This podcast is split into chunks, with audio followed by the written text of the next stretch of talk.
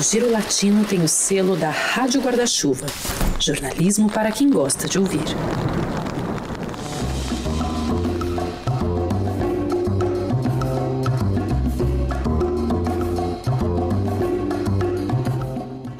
Salve pessoal, começa agora o episódio piloto do podcast do Giro Latino.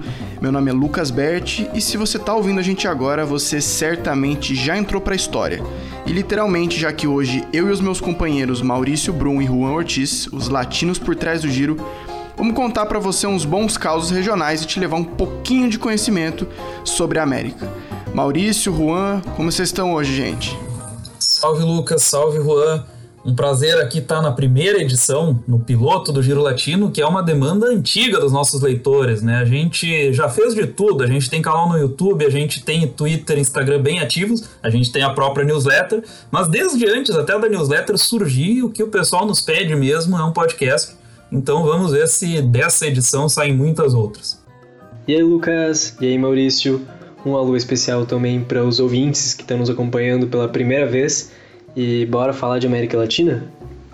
Bora lá, vamos falar de América. Como tem data histórica nesse final de maio, hein, gente? Ô Mal, fala um pouquinho pro pessoal aí. É, e para começar, vamos falar de um aniversário importante, de alguém que segue relevante no nosso contexto ainda hoje, né? O ex-presidente do Uruguai, o Pepe Mujica, ele fez 85 anos de idade agora no dia 20 de maio. E a biografia do Mujica, embora bem conhecida, sempre vale ser citada. Ele liderou o Uruguai de 2010 a 2015 como presidente na coalizão de centro-esquerda Frente Ampla, a coalizão que governou o país por quase 15 anos, até agora 2020, quando finalmente a centro-direita volta ao poder no país com o Lacage Pou. O Mujica, enquanto presidente, ficou conhecido por ser uma pessoa bastante humilde. Além de dar boa parte do salário dele em forma de doações, ele trocou a requintada residência de Soares, que é o palácio presidencial lá no Uruguai, pelo seu sítio em Rincón del Cerro, que fica a alguns minutos do centro de Montevideo, e que marcou o Mujica como um presidente muito longe de toda essa pompa e circunstância que costuma marcar os nossos mandatários aqui na região. Cara, pois é, a história do Mujica é tipo um suco de América Latina, né? Até porque nem sempre foi essa calmaria aí entre as hortas e os animais dele. Além de florista, ele fez parte do movimento Tupamaro, uma guerrilha de esquerda que se opunha à ditadura militar. E quando foi pego pelo regime, ele ficou 12 anos na cadeia. O filme Uma Noite de 12 Anos, do diretor Álvaro Brechner, conta bem essa história. Uma curiosidade é que a prisão de Punta Carretas, lá em Montevidéu, onde o Mujica e outros presos ficaram, virou um shopping. Ô Juan, o que mais vale a pena a gente saber? Então, o Mujica é um personagem interessantíssimo. Já que a gente está falando de filmes, recentemente eu vi o documentário El Pepe, e lá o próprio Mujica fala que ele não seria quem ele é sem aqueles anos todos na prisão. Porque, de alguma forma, foi lá que ele aprendeu a viver daquele jeito humilde, despojado dele. Para vocês terem uma ideia, o cara dirige até hoje um Fusca Azul dos anos 80. Então, nada mais latino-americano. E outra curiosidade do Mujica é que, como ele não teve filhos, ele mantinha uma relação muito próxima com a cachorrinha dele, a Manuela. E isso aparece no documentário também. Um rico acorda, olha para o pé da cama e a primeira coisa que ele fala é Manuela. E aí sair de cueca pela casa para se arrumar. E quando ela morreu em 2018, ele ficou muito abalado, disse que largaria a política e de fato abriu mão de seu mandato no Senado. Só que aí voltou ano passado, claro, e continua lá. Enfim, detalhes fascinantes desse rodapé da história. E vem cá, Lucas, que outros aniversários a gente tem agora nesse fim de maio? É, e a gente tem outras duas datas bem importantes para a América nesses dias do ano. No dia 18, o revolucionário nicaragüense Augusto César Sandino completaria 125 anos. E a história dele se confunde bem com a da própria Nicarágua, que é cheia de vai-vens.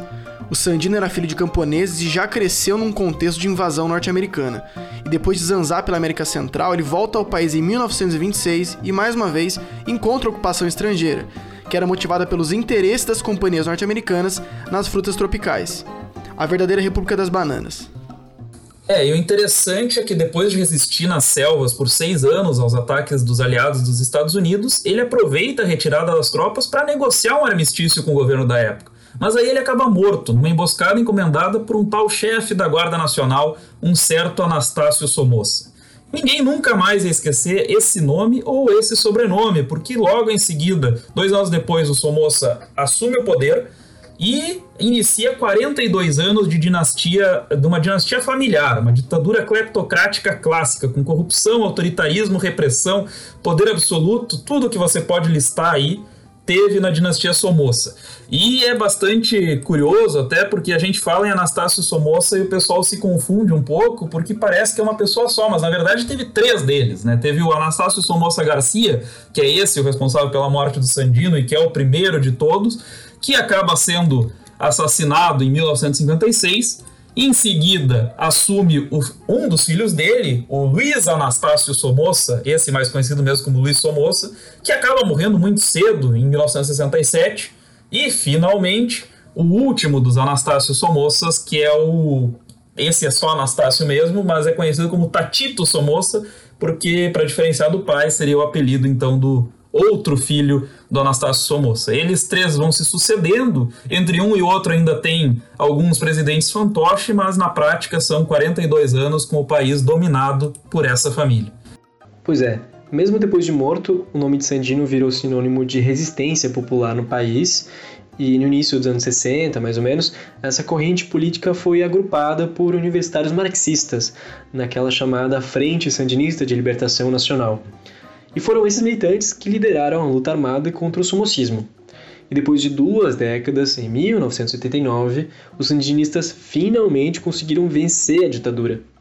Então esse movimento, que ficou conhecido como a Revolução Sandinista, foi a que de fato derrubou o ditador Anastácio Somoza de Baile, filho daquele Somoza que tinha matado o Sandino. Ironias da história, né? Uma outra nuance curiosa é o momento contemporâneo recente da Nicarágua. Essa revolução ela aconteceu oficialmente até 1990, mas da queda do último dos Somozas até chegar ali foram muitos anos de instabilidade. Teve crise econômica, teve problema com nacionalização de empresa, sem contar, claro, a desigualdade latente que a gente tem aqui na, na América Latina. Vale lembrar que os anos 80 são conhecidos como a década perdida em praticamente todo o continente. Muitos dos países aumentaram suas dívidas, entraram em colapso socioeconômico e na Nicarágua não foi diferente. E para piorar bem ao estilo da Guerra Fria, os Estados Unidos comandaram uma ofensiva contra-revolucionária que manteve esse conflito armado vivo por muito tempo. E é aí que entra no momento atual. Conta aí pra gente, Lucas. Bom, os anos da chamada Junta de Governo de Reconstrução Nacional, com o poder todo na mão dos revolucionários, sempre foram contestados pelos Estados Unidos. A situação só se acalmou quando foram realizadas eleições presidenciais e a opositora Violeta Chamorro foi eleita. Depois, foram anos de poder na mão da direita e o país só se reencontraria com os sandinistas alguns anos depois, mas numa situação bem diferente. Em 2007, o ex-revolucionário Daniel Ortega, que era um dos líderes da revolução lá atrás, é reeleito presidente mas ele pega um caminho bem diferente dos seus anos como revolucionário. Cada vez mais ligado a setores religiosos, latifundiários e aos interesses da elite, pouco a pouco ele se transforma em um ditador, virando justamente aquilo que ele combatia. Juan, aquele ano de 2018 não terminou, na verdade, né? É, ali a gente pode dizer que, aos olhos do mundo, pelo menos, o Ortega se oficializou como um típico autocrata, aí já com paramilitares aliados ao governo, com censura, até mesmo a pressão de papel para dificultar o trabalho dos jornais. Ah, nas manifestações de abril daquele ano, as forças de segurança mataram cerca de 350 pessoas e foram centenas de presos políticos e vários jornalistas forçados a deixar o país. E Ortega segue lá, no seu terceiro mandato consecutivo e junto com sua esposa e vice, a religiosa fervorosa Rosário Murillo, que é quem faz os pronunciamentos oficiais do governo. E a deterioração da imagem do sandinista foi tanta que nas ruas se ouvia Ortega, Somoza, são la mesma coisa. Eu acho que isso resume bem a guinada conservadora dele. Ah, essas voltas aí que a América dá, né, gente? Bom, seja lá onde o Sandino estiver hoje, ele certamente não comemorou os seus 125 anos muito contente. Como a gente já falou no nosso canal no YouTube, nos giros semanais, o Ortega é o líder mais negacionista da região, ele supera até o Bolsonaro.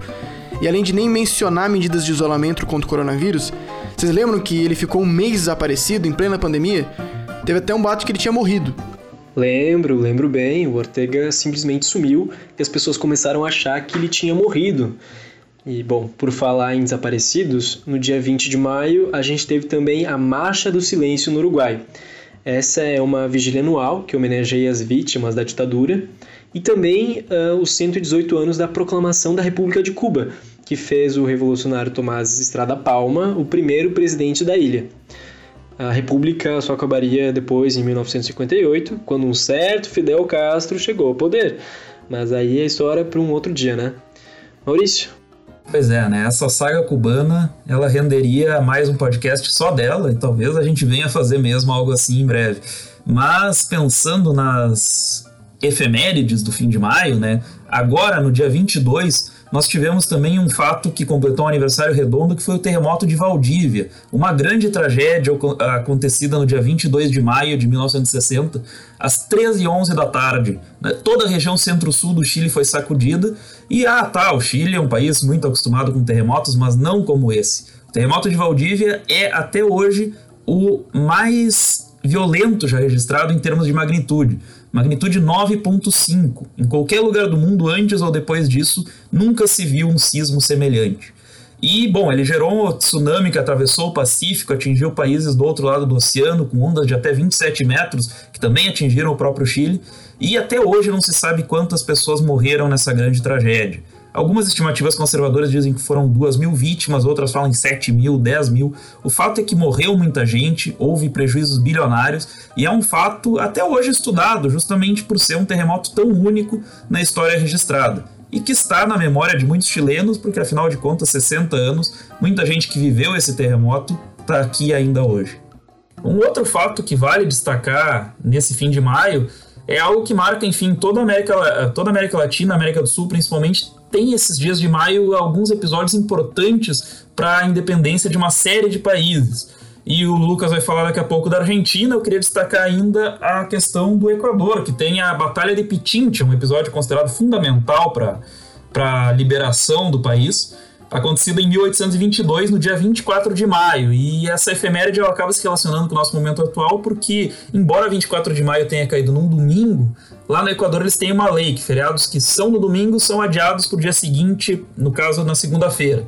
Esse ano, o feriado não aconteceu, porque o país está tentando iniciar uma retomada econômica depois das medidas de isolamento da pandemia e, pelo resto do ano, a princípio, todos os próximos feriados vão ser suspensos por uma série de decretos e o primeiro dia que mais ou menos normal e devendo ser um feriado, mas foi vivido mais ou menos como um dia normal, foi agora, então, a segunda-feira, 25 de maio, que deveria ter sido um feriado pela Batalha de Pichincha.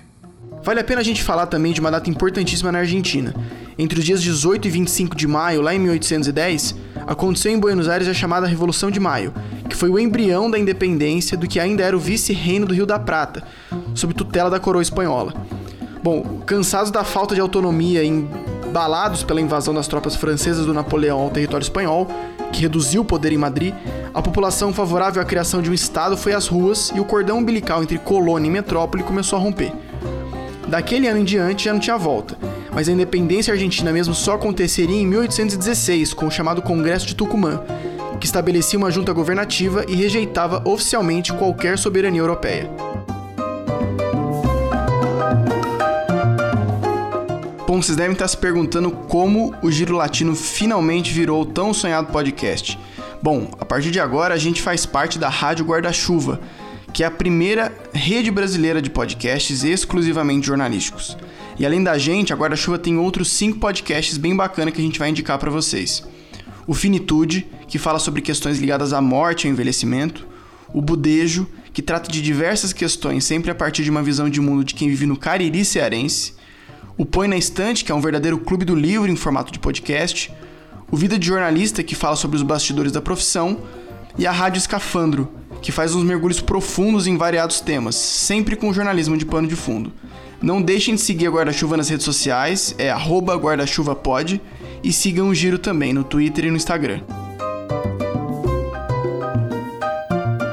Valeu por terem acompanhado o episódio de hoje e até um próximo.